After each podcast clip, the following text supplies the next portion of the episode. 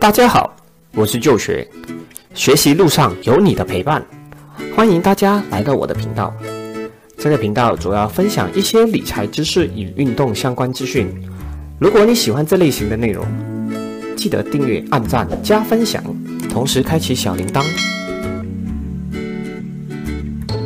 前几集做了加密货币的介绍，大家还好吗？回去和家人分享后有没有怎样呢？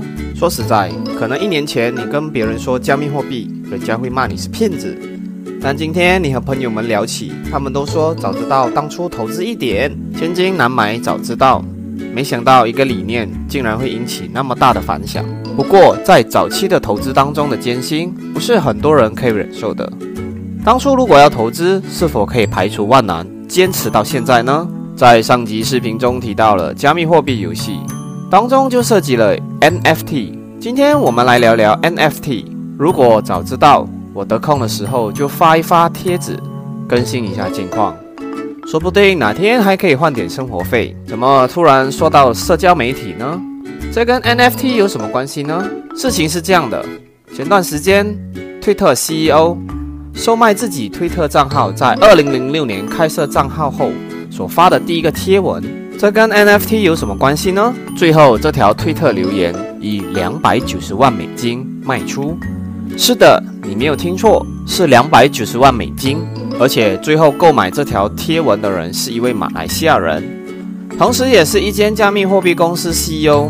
为什么最后一条贴文会卖出如此高价呢？它的价值是什么？NFT 全称为非同质化代币。举个例子。比特币大家都熟悉，比特币是同质化的。假如我和你都有比特币，那我们的比特币价值是一样的。在市场上，一枚比特币是多少钱，我们的比特币都是同样的价钱。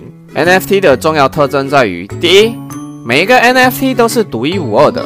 NFT 是区块链延伸出来的另一个产品，就像之前开头提到的，推特 CEO 售卖的那条推特链接。卖出去之后，这条连接就完全的属于那位买家了。他的这条 NFT 连接就是独一无二的，不会重复。就因为其独一无二的性质，迅速让 NFT 这个概念走红，各路人马纷纷涌入，其中不乏很多知名奢侈品大商家。最早出现的 NFT 是2017年一款叫以太币的游戏。这款游戏首次让 NFT 进入大众的视野。而以太猫的第一只猫 Genesis 当初以两百四十六个以太币成交，按照现在的价值接近三百四十万马币呢。突然觉得自己工作那么辛苦，还不如一只以太猫值钱呢。第二，每一个 NFT 物品对应着一个 NFT 连接，NFT 可以追溯物品的出处，这样可以让这个物品的价值得到保障。而每个在区块链上的人都知道这个东西是属于谁的。谁买了什么产品？这些数据都是不能篡改，而且是公开透明的。接下来看看目前 NFT 的一些产品和游戏。根据加密货币的网站资料显示，目前销售量排名第一的是阿夏 Infinity，就是上集介绍的宠物游戏。如果还没有观看的朋友，可以点击视频下方的链接观看。阿夏里面的宠物都是独一无二的，很多玩家其实是为了收集宠物而来，并不是真正喜欢玩游戏的。那排名第二的是一个叫 Crypton Pumps 的头像 NFT，这个头像是由二十四乘二十四的像素组成。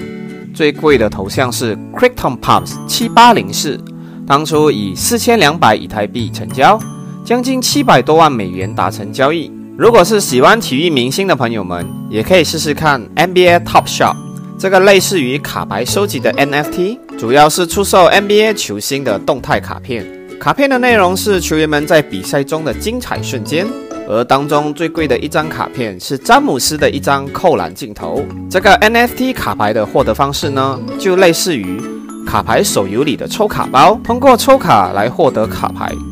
而卡牌则分为普通和传说级，都可以从抽卡中随机获得。这款游戏也获得 NBA 官方大力赞赏。毕竟谁都希望自家产品多一个被追捧的价值。目前 NBA Top Shop 也是名列 NFT 前茅。喜欢体育明星的朋友们可以花点美金抽取卡片，说不定抽到好卡可以卖出好几倍的价钱。接下来就是我们的奢侈品大佬们了。前段时间，LV 为了庆祝创办人两百岁生日，推出 NFT 游戏。游戏内容是记录了创办人创办 LV 的过程，里面可以收集大约两百张明信片。有兴趣的朋友们可以去下载游戏来体验一下哦。苹果、安卓系统均有上架。这里提出一个猜想：如果连大品牌都开始接受 NFT 了，以后会不会将 NFT 运用在生产过程中呢？从生产到销售，每个过程都有 NFT 记录着，这样就可以确保消费者买到的产品都是正版的，而且都是独一无二的。好了，这里进行一些总结：NFT 说人话。就是将自身的财产数字化，并收藏于网络世界里，一切皆可 NFT。近期就适逢《黑客帝国四》即将上线，有看过《黑客帝国》系列的朋友们，应该可以理解数字化的概念。NFT 被当成是富人们收藏艺术品来进行操作，而有时候一件艺术品的价值都超过我们普通人一辈子的收入。一切秉持着独一无二。好了，以上是 NFT 大致的介绍，内容纯属分享。要投资的朋友们还需要谨慎做功课的。喜欢这集视频的朋友们，记得订阅、按赞、加分享，同时开启小铃铛。我们下集再见。